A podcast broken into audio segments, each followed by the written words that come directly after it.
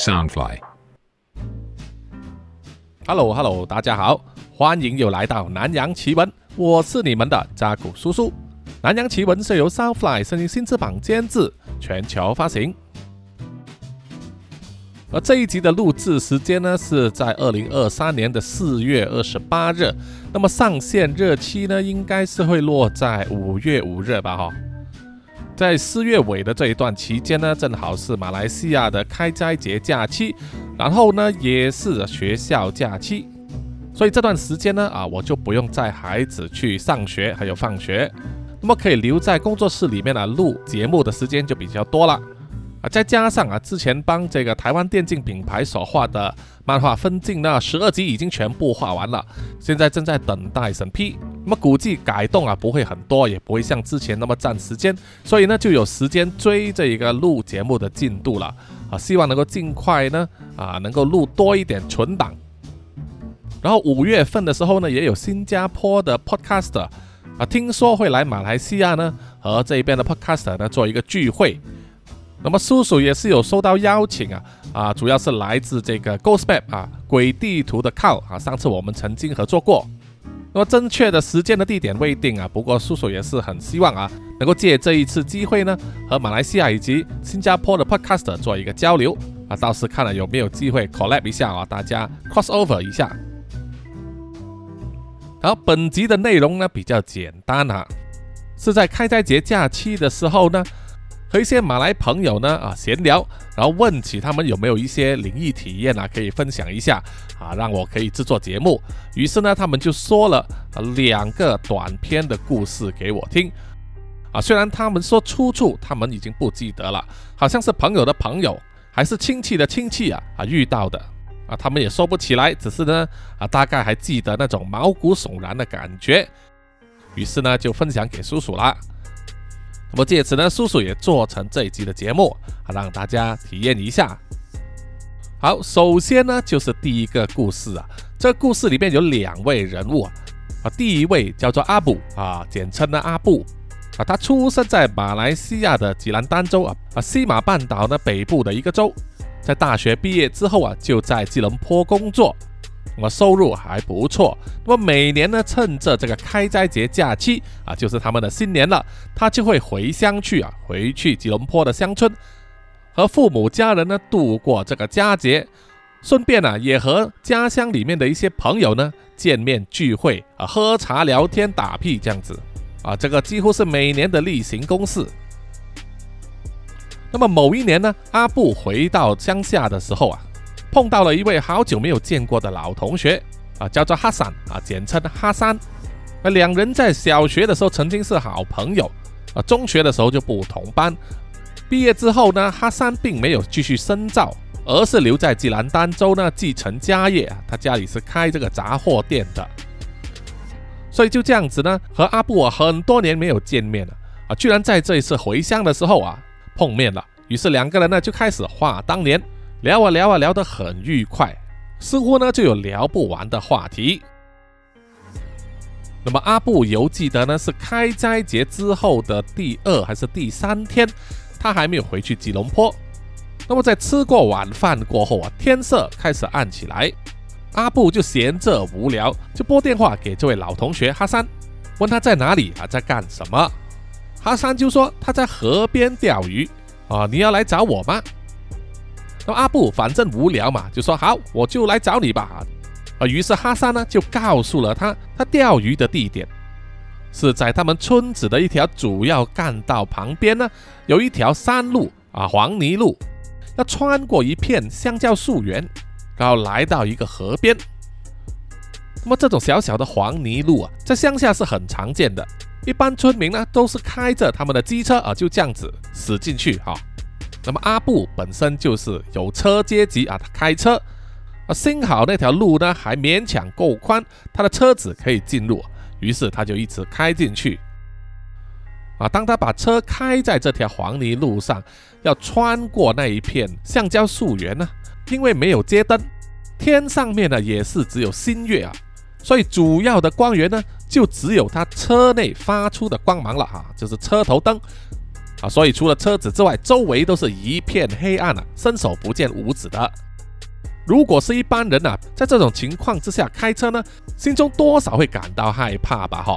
不过因为阿布呢本身就是出生在这个乡村，熟悉环境，对这条路也不算陌生，所以他开车进去的时候一点感觉也没有。那么走了大概十几分钟之后，他穿过了橡胶树园，然后就在一片空地旁边呢，啊，看到了哈桑的机车啊，就停在旁边。啊，于是他就把车停好，下了车。啊，下车之后啊，他就可以看见了，在长得和人差不多高的茅草堆里面呢，就有一盏白色的灯光啊，LED 灯。啊，他就知道啊，那个是哈山了。于是他就往那边走过去，穿过了那一堆茅草之后，阿布就看见了哈山就坐在一张小小的折叠椅上，哈，身旁呢就放着一个环保布袋。和一个白色的宝丽龙盒子啊，宝丽龙盒子上面呢就放着一盏 LED 灯，然后呢啊哈三就坐在那里钓鱼啊，把鱼竿呢插在土地上，用一根临时的树枝呢撑着啊，这样子就坐在那里耐心的等鱼上钩啊，顺便呢抽烟。阿布来到之后啊，劈头第一句就问：怎么样啊？今天的渔获丰富吗？那么哈桑就跟他说。今天运气可能没有那么好啊，他坐在这里半个小时了啊，一条鱼都还没上钩啊。不过没关系啊，反正他很有耐性，钓鱼也只是为了打发时间。而且现在有老朋友来啊，一起聊天呢，那么钓不钓到鱼啊，根本就无所谓了啊。于是他们两个人呢，又在那里啊聊天打屁话当年。大概聊了十几分钟之后啊，啊鱼竿就动了。于是哈山马上收回钓线了，结果钓上了一只小鱼，啊，大概就是比他的手掌啊长一点。那么哈山把鱼钓上来之后，把鱼钩从鱼的嘴巴里面拆下来，然后就对阿布说，叫他坐在这里等他一下。然后哈山就带着那只鱼呢离开了，走进了茅草堆里。然后大概在几分钟之后又回来了，啊，不过手中的鱼已经没有了。阿布就问哈山：“你手中的鱼去了哪里了？”哈山就说：“啊，哦，这个是在这里的规矩啊。每一次他来这里钓鱼的时候呢，一定要把第一条鱼货奉献出来，呃，奉献给这一片土地的神明，这样子才能平平安安，以后陆续有来。”阿布就有点奇怪了，就问：“你奉献给谁呀？”我们的上苍穆罕默德呢，是不需要你提供贡品的啊，他指的是他们伊斯兰教里面所所信奉的上苍穆罕默德啊，因为在伊斯兰教里面呢，他们相信的是一神教，在整个世界里面呢，真正的神只有一位，就是上苍穆罕默德，那么其他的神呢，啊都不存在或者是假神啊，这是他们所认为的。那么以此推论的话，那么哈山所说。这片山里面的神明呢，照理说是不存在的。不过哈山就跟他说：“啊，没有，这是这里的老规矩。他的朋友当年带他来这里钓鱼的时候啊，每一个都是这么做的啊，大家都平安无事，所以他只是跟规矩办事而已，叫他不要太过介意。”那么阿布也不多说了，毕竟啊，他本身呢也是比较世俗化的，不会太过执着于这些教义哈。于是两个人又继续聊天，中间呢，阿布因为啊人有三急，就有离开过河边呢，跑去找一处茅草堆那里就地尿尿解决。啊，不过在他尿尿之后要走回去河边的时候啊，他就看见了之前哈山所钓到的第一条鱼呢，啊，它是放在靠近他们停车的地点啊茅草堆旁边，啊，虽然是黄泥土地呀。不过，把鱼放在泥土上之后，还捡起了周围的小石头，在鱼的周围围了一个小圈，啊，相当有心思。那么阿布看了看之后啊，就走回去河边了。那么在接下来的时间里面呢，是真的是运气到了，还是什么原因呢？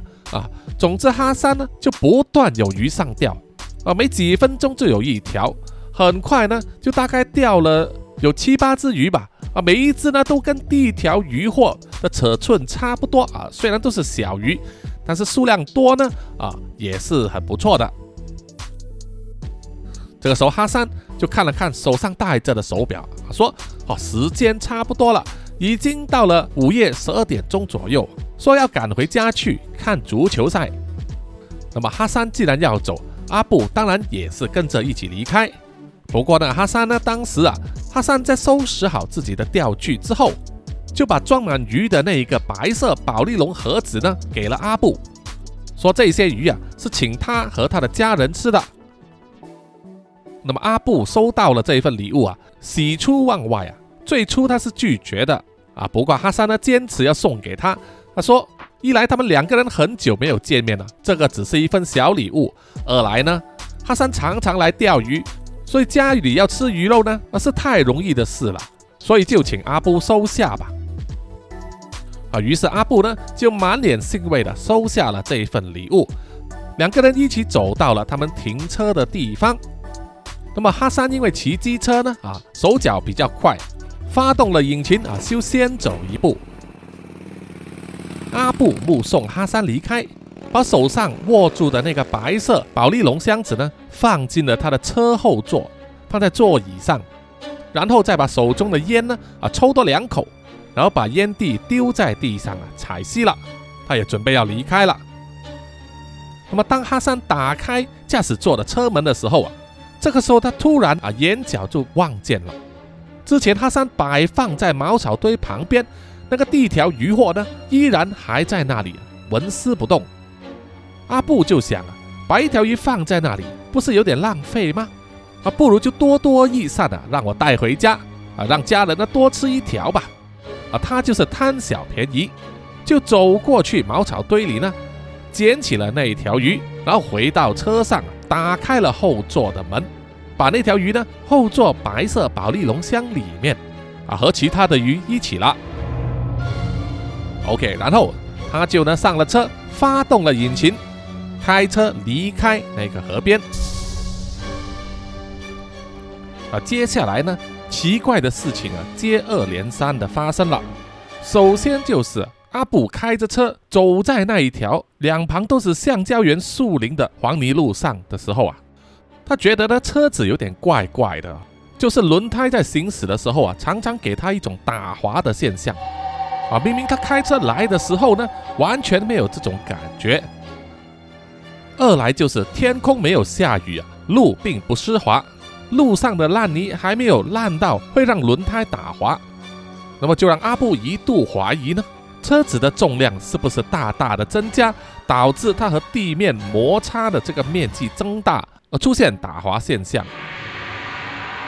但是这个念头呢，很快他就打消了，因为他马上想到啊，这是不可能的。首先，他依然是一个人开车啊，一个人来。一个人回去，他在钓鱼的时候没有吃东西，所以胃里面的东西不会增加。那么唯一增加的呢，就是他放在车后座上面的那个装满鱼的白色宝丽龙盒子了。那个也才没几公斤呢。于是阿布呢就不理会这个轮胎的状况啊，继续开车。又过了大概五六分钟之后啊，阿布突然听见一声沉闷的声响。感觉他的车子呢是撞到了东西，而且那个东西呢滚到了车底下，让整辆车跳动起来。阿布当然是非常慌张，他马上用力的踩下刹车啊，紧急的刹车啊，因为车子紧急刹车呢，重心移动的关系啊，车子里面一些放不稳当的东西啊就会掉下来，比如说。他的手机呢？啊，原本是放在冷气出风口的一个手机支架上，结果就掉落到了副驾驶座的地板下。而放在后座的那一个白色宝丽龙盒子呢，也是因为急刹车，啊，整个箱子呢滚动到了椅子的下方。啊，阿布啊非常慌张，忍不住骂了几句啊，shit shit shit，这样子啊。车子停下之后。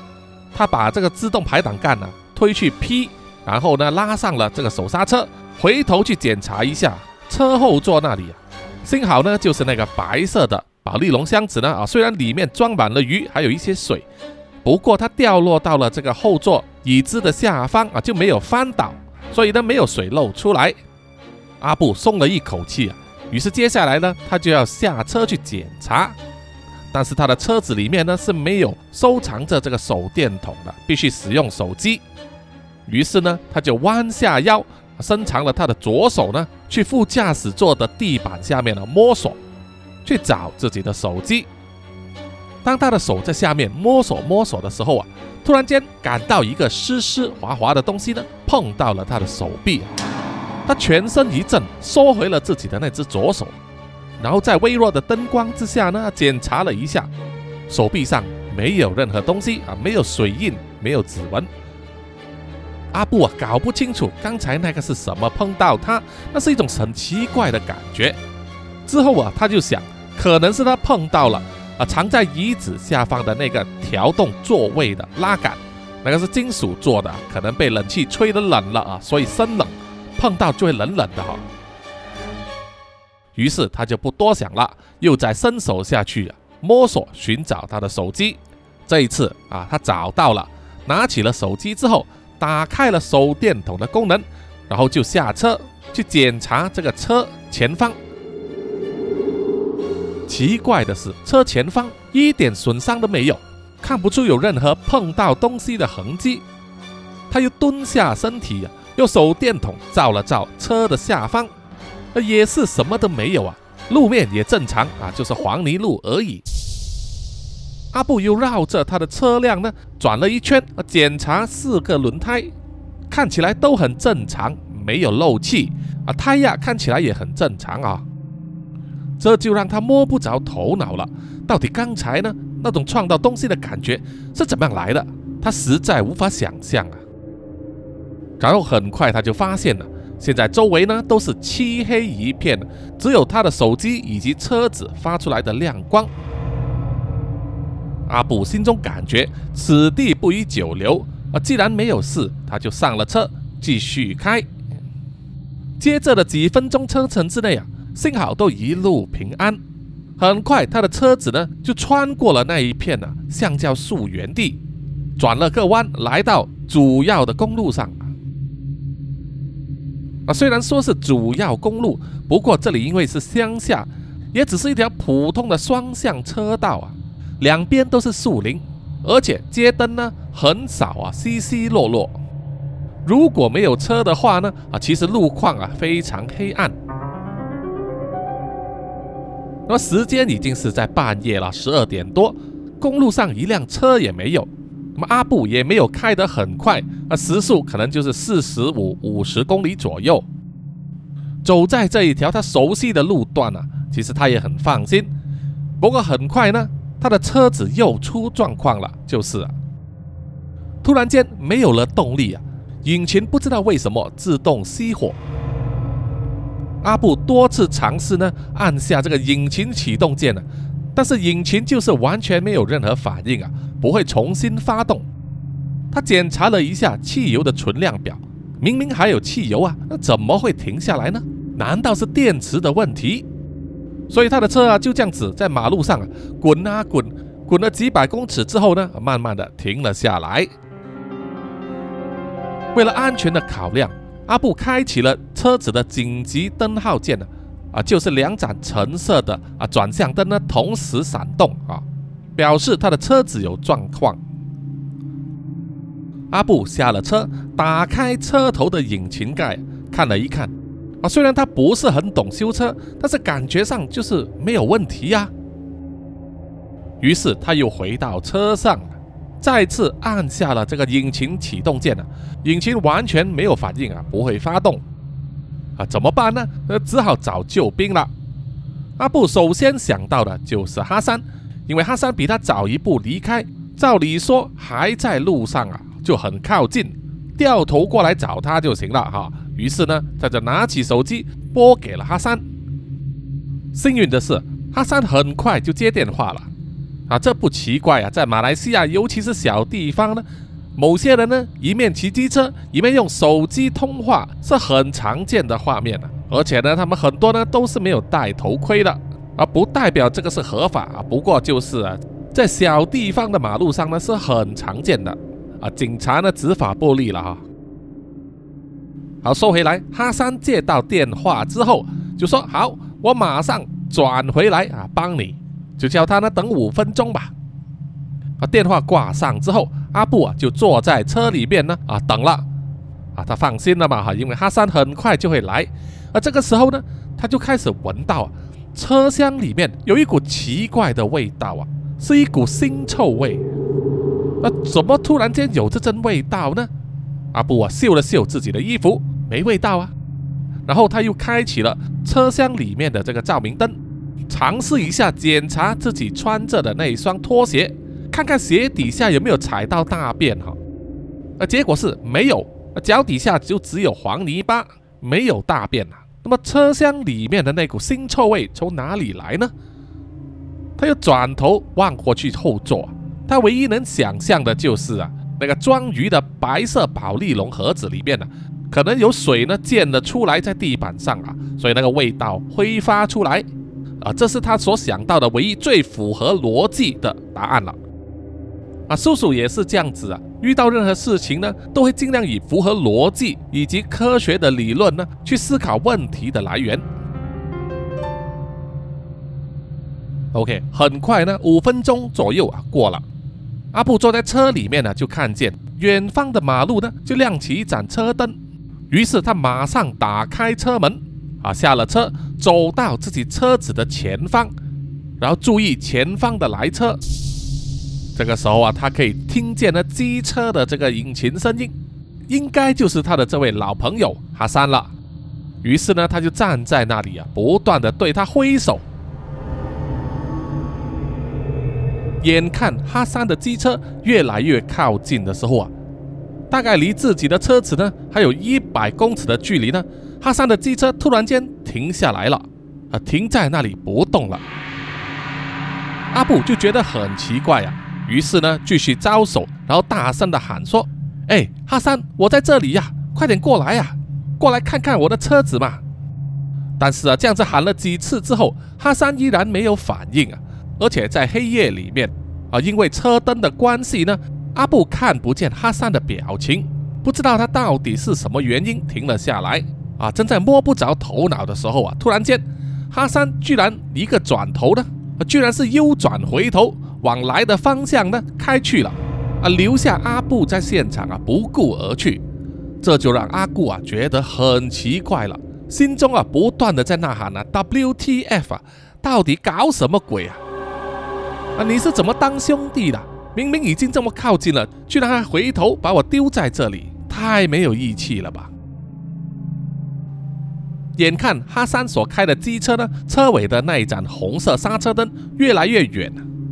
阿布知道啊，哈桑是不会回头的，于是他只好回到自己的车上啊，要使用手机呢拨给家人，请家人来救援。不过这个时候他就发现他的手机突然间完全没有了信号啊，完全无法拨通电话，网络连接也没有了啊，断线了。于是他走出车外啊，高高举起手机。然后在车子周围呢，啊，转了一个圈，就是看看啊，到底哪一个地方呢，会有给他一点手机信号，让他可以拨电话。但是转了几圈之后啊，依然徒劳无功。于是他又只好回到车里面了。这个时候啊，他感觉车厢里面呢，那股奇怪的腥臭味更加的浓烈了，让他觉得有点难受啊。然后突然之间呢，透过望后镜啊，阿布看见了。在他的车尾部啊，红色刹车灯的照射之下，看到一个人站在那里，吓得他全身一震啊，很自然的低下头，身体呢向左弯去啊，就是把头呢靠在副驾驶座的座椅上啊，要躲避车后的视线。这时候他感到心跳加速，全身一阵寒意，手心开始冒汗了。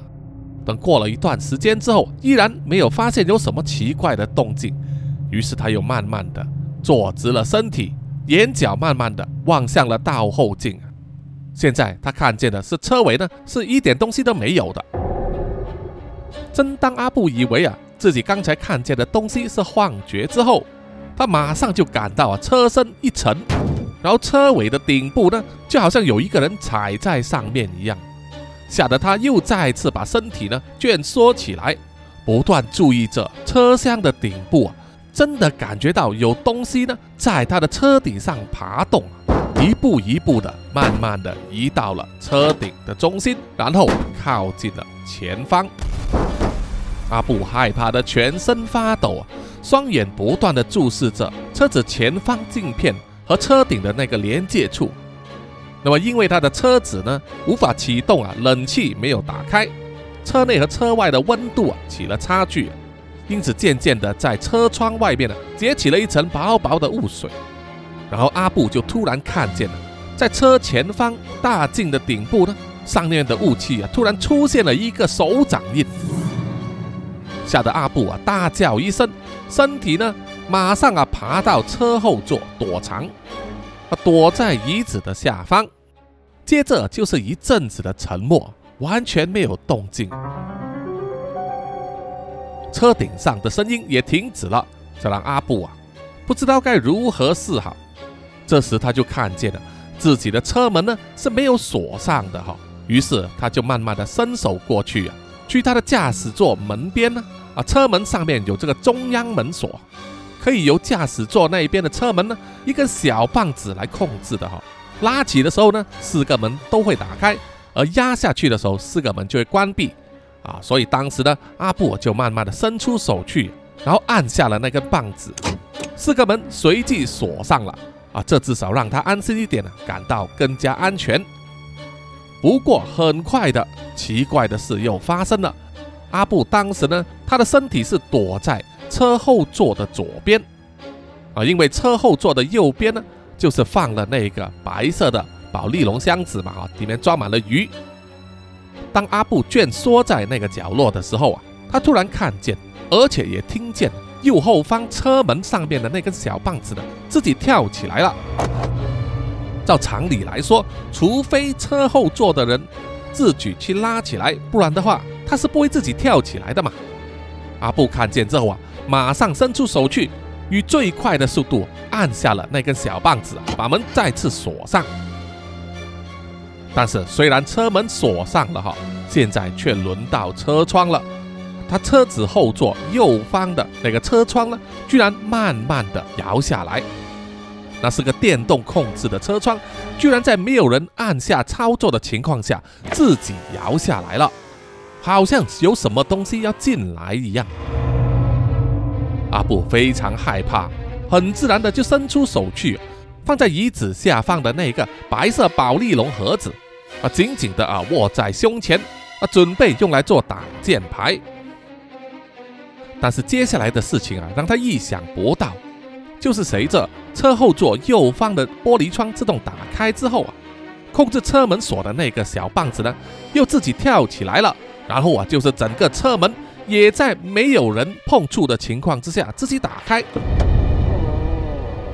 阿布啊，再也忍耐不住了，大喊了一声，然后伸手去他的身后啊，拉开了车后座左方的车门啊，那根小棒子解锁之后啊，打开车门，整个人呢滚了出来。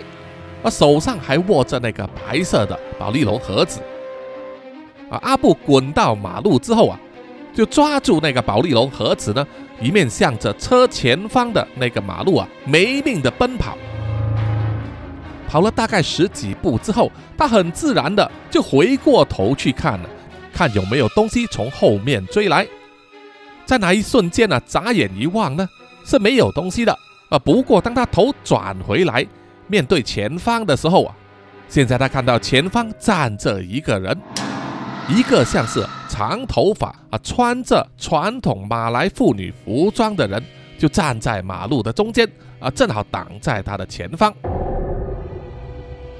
阿布啊，被吓得呢，心脏好像停止了一样啊，整个人跳了起来，然后把手上握着的那个白色宝丽龙盒子呢，往眼前的那个女人丢过去。然后又转身呢，往自己的车子跑回过去。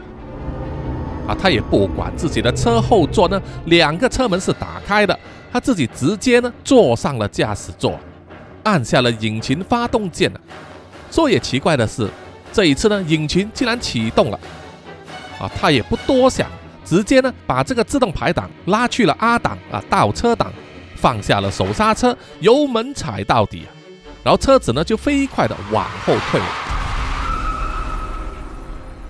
啊，车子退后了大概一百多米之后啊，阿布就扭动方向盘，急转弯，做了一个三百六十度的回旋掉头。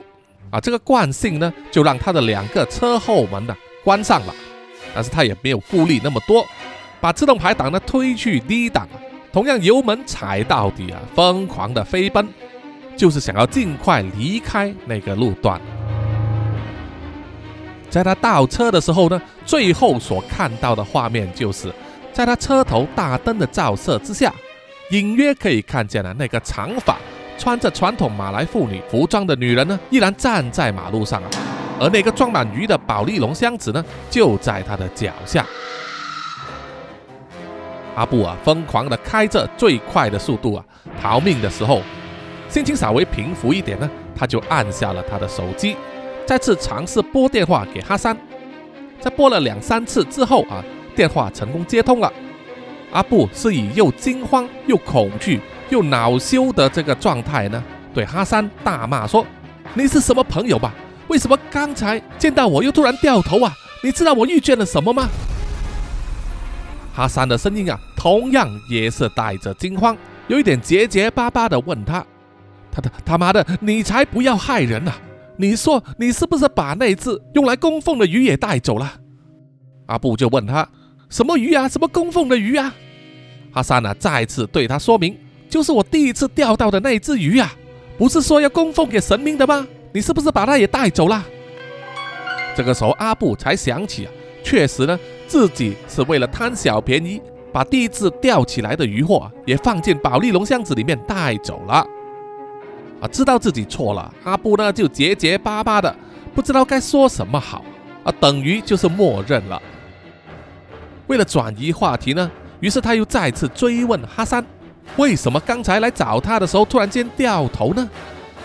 哈桑啊才跟他说，原来当哈桑的机车来到阿布抛锚的车子前面的一百公尺左右的距离啊，哈桑当时除了看见阿布站在车外，一直对他挥手之外啊。还看到有一个长发的女人，还趴在车顶上。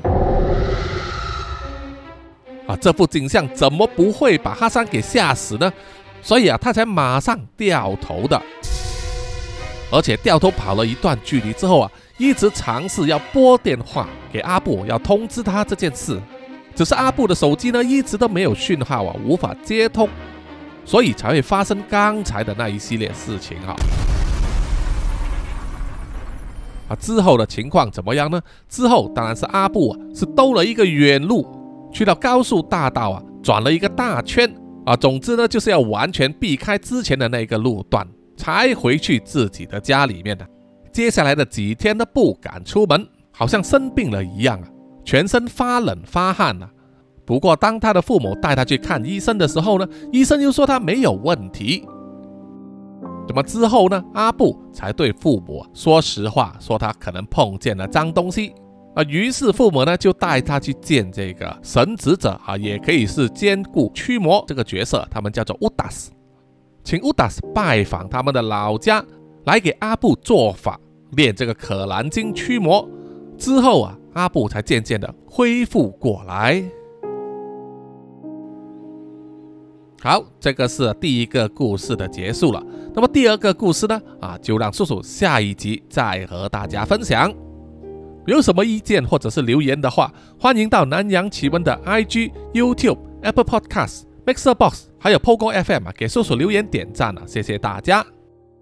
啊，如果经济许可的话呢，也可以买一杯咖啡呢，赞助叔叔哈，让叔叔继续做好这个节目。最后呢，请让叔叔啊。感谢所有赞助的听众们。首先是南洋探险家 Jimmy Chin、苗疆杀人蛙陈忠杰以及许志伟，然后是南洋侦查员二四公园图子 Ralph 布一直该 Sandy Lee 真爱笑三十三 Kinas 蔡小桦朱小妮李承德苏国豪洪新志林家达 Toy J 刘舒雅以及方嫣令。